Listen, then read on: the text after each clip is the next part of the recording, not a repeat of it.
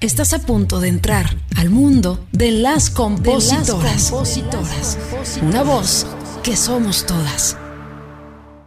¿Quién te dijo eso? No les creas que ya no te quiero.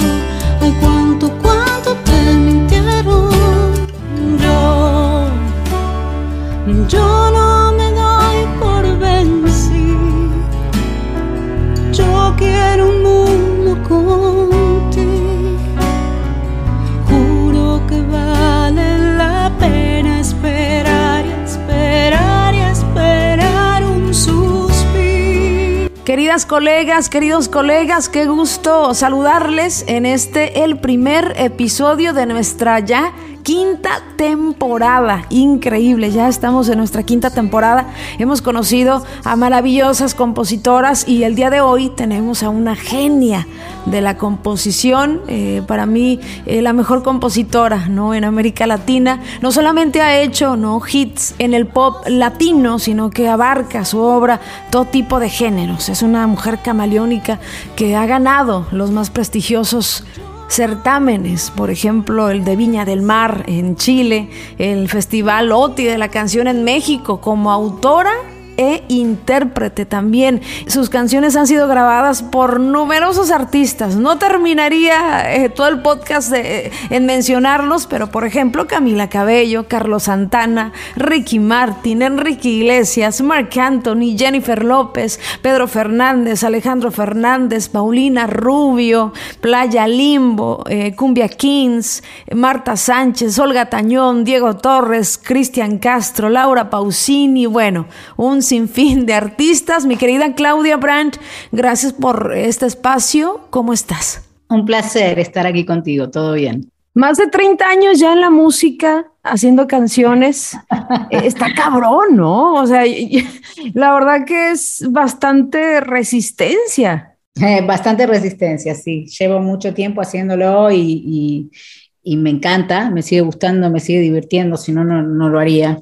Eh, pero sí, bueno, han habido muchas idas y vueltas y muchos tropiezos y muchos, muchos puentes que saltar eh, y que cruzar para, para, poder estar, para poder estar donde estoy y para poder seguir haciendo lo que hago, ¿no? Las que nos dedicamos a esto de escribir, creo que la paciencia ha sido muy importante, pero descubrimos en el caminar que el que te graben una canción o que te abras a un género, ¿no? Oportunidades, no es tan difícil como mantenerte, ¿no? Porque la música va cambiando y es como que estar adaptándote eh, en ese sentido, ¿no? Sí, es, es, todo un, un, challenge un desafío encontrarle la vuelta, ¿no? Para, para seguir a través, de, a través de los años con los diferentes géneros que van de alguna manera gobernando los charts eh, y, de alguna manera te, te limitan, si, si, es que te dedicaste a un género en particular toda la vida, eh, que no es mi caso porque yo siempre me abría a hacer otras cosas. Eh, pero en los últimos años sobre todo ha sido más interesante eh, pasar del urbano a hacer algo totalmente distinto, eh, que para mí fue muy interesante. Yo estoy trabajando más que nada con artistas más alternativos, porque me sigue pareciendo que las canciones, las canciones tienen que ser sólidas y son, y son el pilar de todo y a veces eh, en el género urbano es más difícil encontrar eso. No digo que es imposible, yo, yo hago sesiones de género ur urbano y me va bien, pero de todas maneras eh, es, es, como meterse en, en, aguas que no son las que uno utiliza siempre para nadar, entonces eh, hay que encontrarle la vuelta. Y yo la encontré en, en, el género más alternativo y me divierte mucho también, ¿no? Quisiera eh, hablar un poquito de, tu historia, de tu conexión primera con la música, ¿no? De, esa niña que le regalan la guitarra.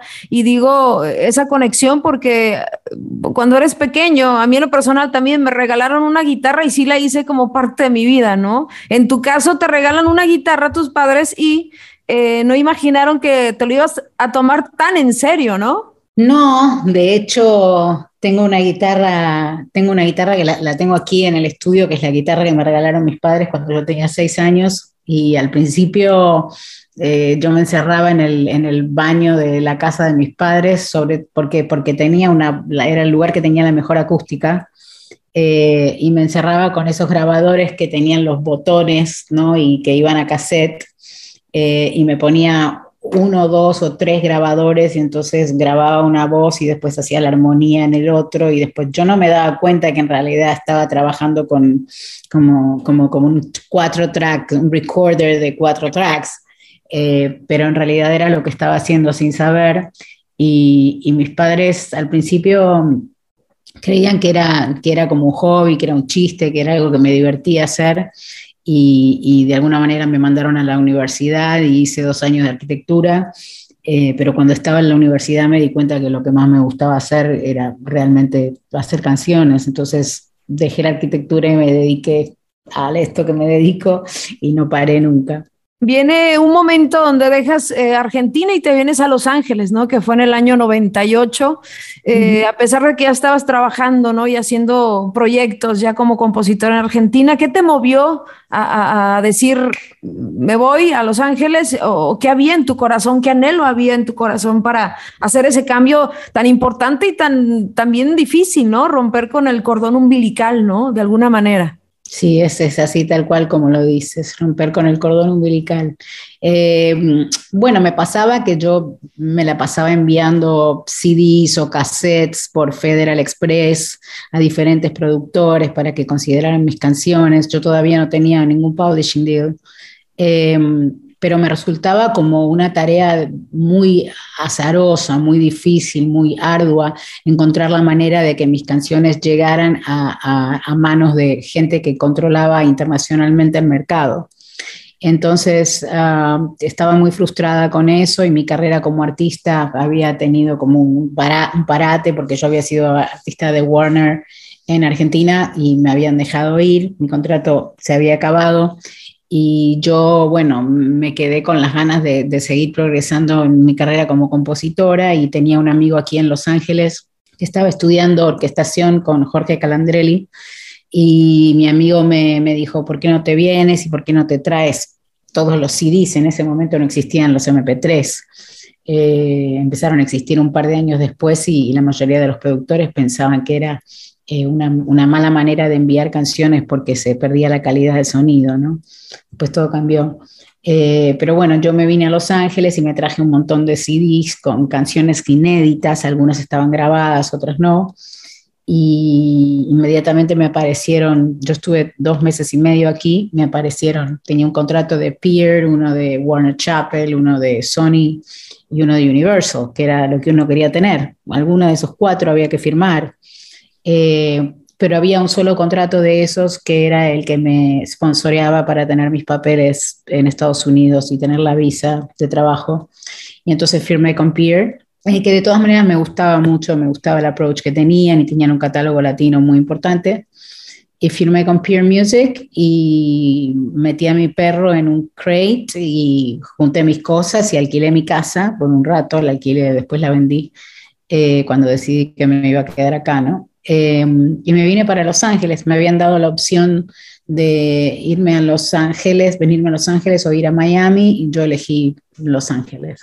Después de que eh, haces esa travesía, que estás en Los Ángeles, eh, empiezas a, participar, bueno, ya lo dijiste tú, no eres camaleónica en ese sentido de trabajar siempre defendiendo que sea una buena canción, ¿no? Porque leí en una entrevista que comentabas que, bueno, eh, la esencia es hacer una buena canción que después le puedes poner cualquier tipo de color y, y va a seguir siendo una buena canción, ¿no? Sí, para mí, o sea, obviamente... Depende del género en el que trabajes. Si trabajo con alguien de regional mexicano, yo tengo la, creo que lo más importante es tener la humildad de dejar que aquella persona que maneja el regional mexicano y sabe de regional mexicano takes the lead, o sea, lleva la, lleva la sesión. Lo mismo con un artista o con un compositor de salsa, lo mismo con un artista o un compositor de urbano, lo mismo con un artista o un compositor de alternativo. Eh, obviamente cuando llega el momento de hacer pop, eh, I take the lead. Eh, porque yo sé qué es lo que va y qué es lo que no va y, y, por dónde tienen que ir los coros y los hooks y la introducción y la estructura de las canciones. De hecho, en los últimos años estuve produciendo algunos discos y, creo que tengo, tengo, eso lo tengo muy claro, ¿no? En el pop. Eh, pero cuando se trata de otros géneros, yo trato de estar abierta a, dejar que, que, el que sabe de ese género lleve la sesión. Y eso me ha, me ha, me ha ayudado mucho para aprender, para poder tener esta habilidad de, camaleónica, digamos, de saber, bueno, estoy en una sesión con, con Gabriel Ramírez Flores o estoy en una sesión con, con Horacio Palencia y yo tengo que dejar que ellos lleven eh, la, la, conducción de, de, la dirección de a dónde estamos yendo, ¿no? Como mujer me imagino que, es algo hasta un poco chocante, ¿no? Porque eh, obviamente cada una tiene una experiencia muy distinta, ¿no? En mi caso, yo me he manejado totalmente en el regional y el regional, eh, yo directamente viviéndolo, sí me ha parecido en ciertas circunstancias muy machista, muy misógino. En tu caso, porque abarcas tantos géneros y hay mercados internacionales, ¿en tu caso has sentido algún tipo de, discriminación o te ha incomodado eh, eh, prácticas del negocio, específicamente por ser mujer? Me molestan prácticas horribles del negocio que son generales y aplican a todos.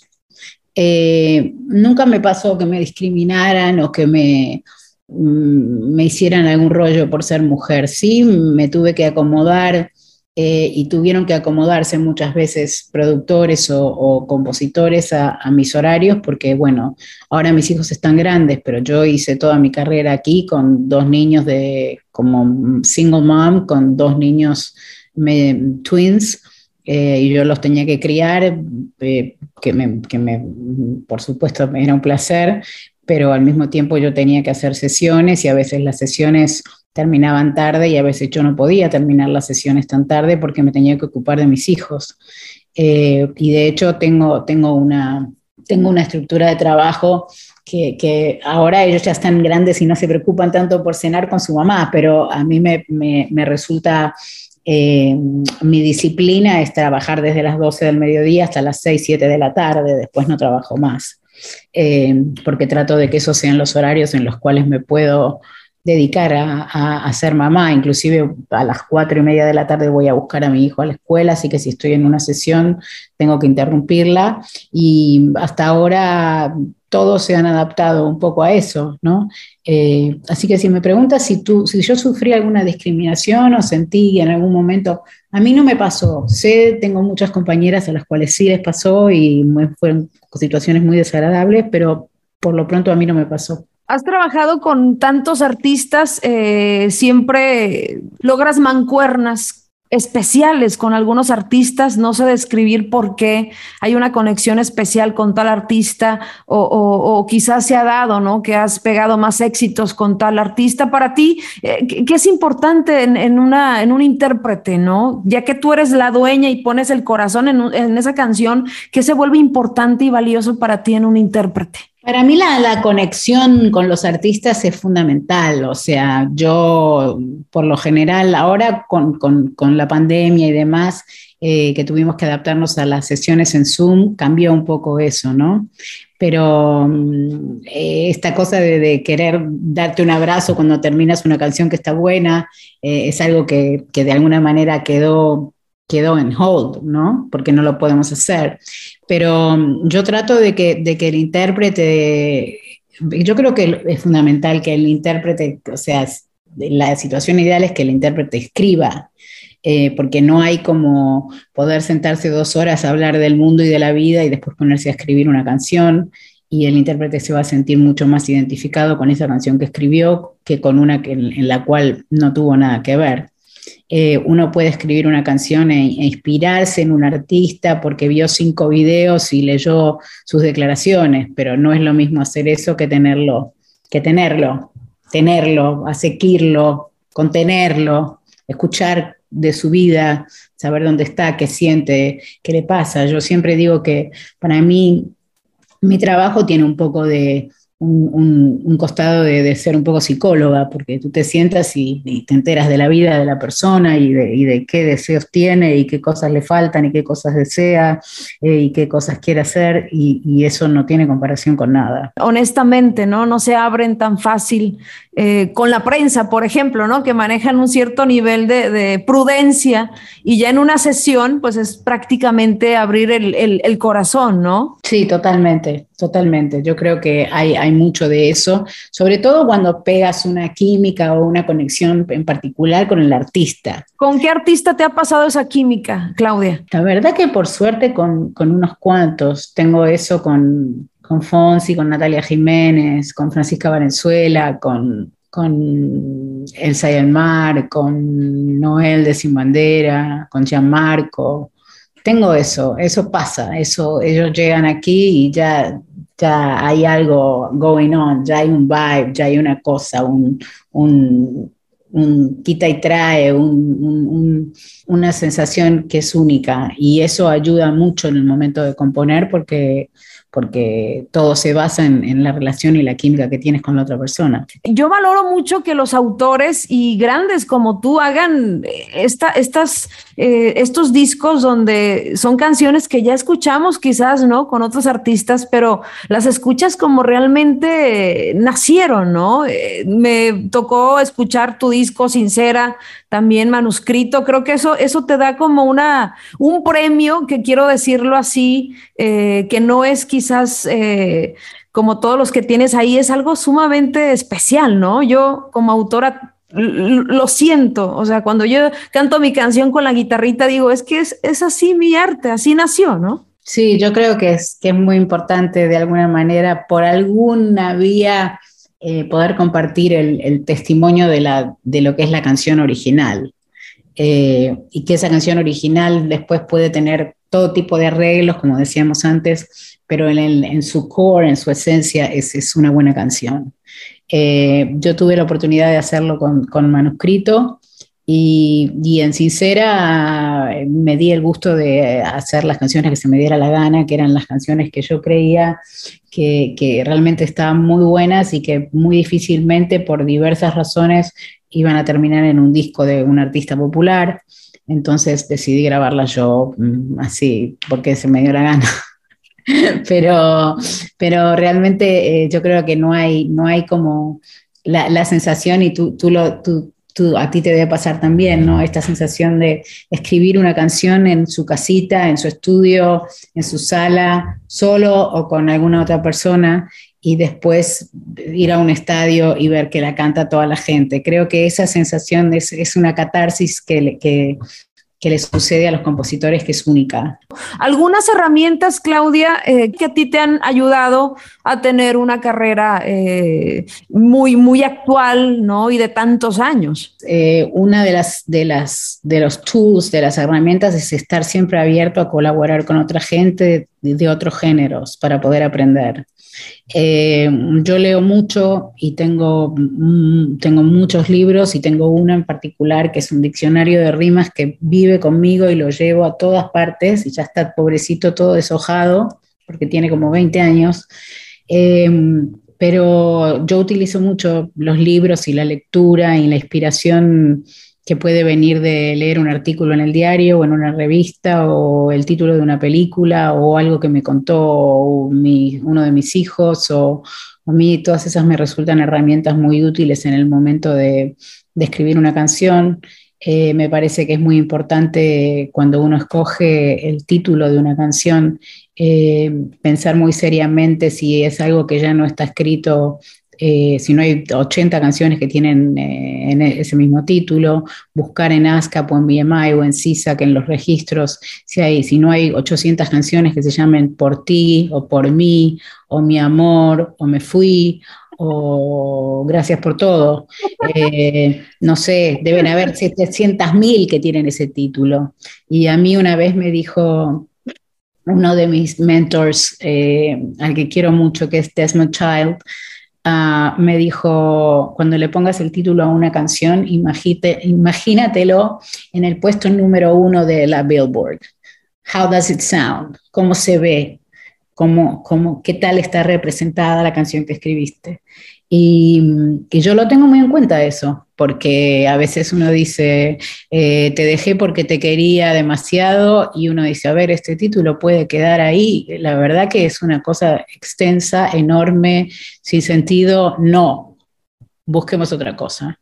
Eh, y me parece que es importante tener esas herramientas, la lectura, los libros, los diccionarios, eh, darle importancia a, los, títulos y por sobre todas las cosas a los conceptos que se utilizan para las canciones, que no sea siempre lo mismo.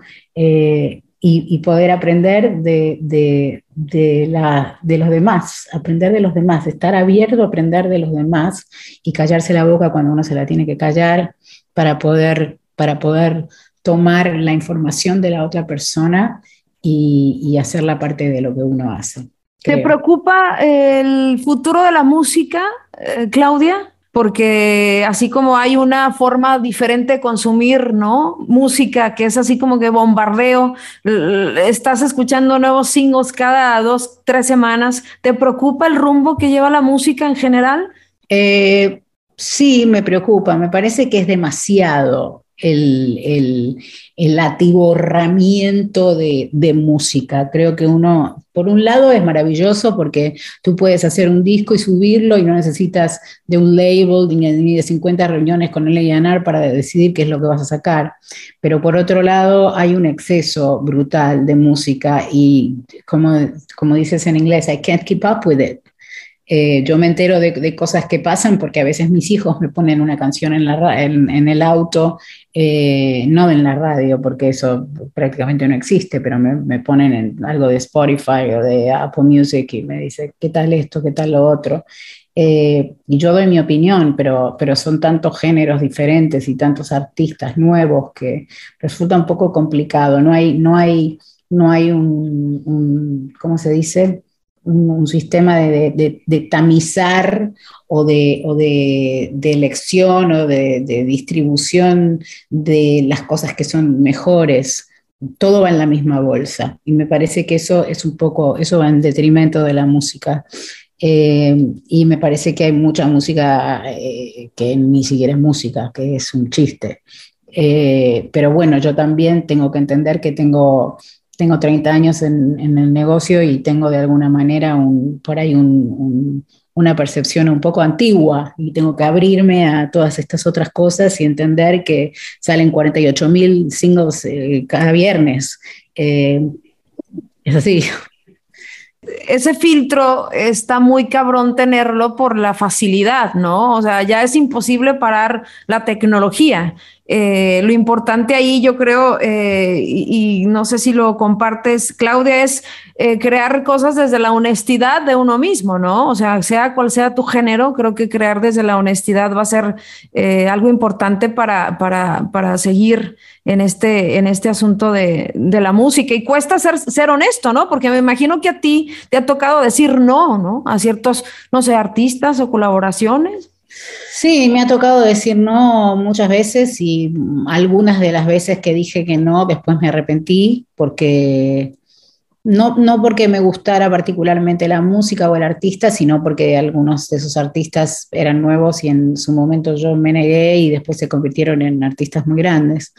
Eh, pero creo que estoy de acuerdo 100% contigo, que, que pasa por, o sea, yo hago una sesión y quiero que el artista se vaya de aquí contento y quiero sentir que hice lo que tenía que hacer y di lo mejor de mí. Eso es lo único con lo que uno puede colaborar ante el, atiborramiento de, singles o de lanzamientos sin filtro, como dices. Eh, ya por último, para no abusar de tu tiempo y me encantaría que me dieras tu opinión, bueno, yo vi tu nombre en varias canciones muy famosas del regional mexicano y, sentí como una chispita de decir, wow, una mujer escribiendo en el regional mexicano, porque no es común, de verdad no es tan común como el pop, ¿no? Que yo veo y conozco muchísimas compositoras. Eh, ¿Qué nos está faltando, Claudia, en el regional?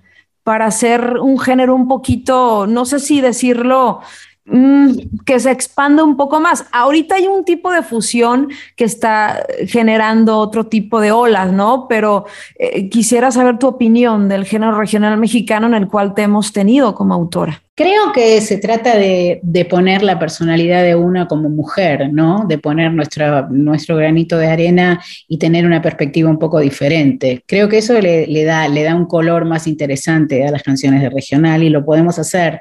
Eh, yo las, pocas o muchas experiencias que tuve, eh, como te digo, me dejé llevar de la mano del autor, eh, pero del otro autor, pero de todas maneras entiendo que puse mi, gota, mi caudal, mi, experiencia eh, para que las canciones tuvieran otro color y creo que eso es importante. Mi querida Claudia, gracias por compartir este espacio con las compositoras. Te hemos aprendido y agradecemos siempre que existan mujeres que, llenen de inspiración a otras. Felicidades por toda tu carrera, por lo maravillosa que eres como artista, eh, como persona. Y bueno, esperemos, eh, espero pronto poder eh, y volver a saludarte. Bueno, muchísimas gracias por tenerme. Ha sido un placer.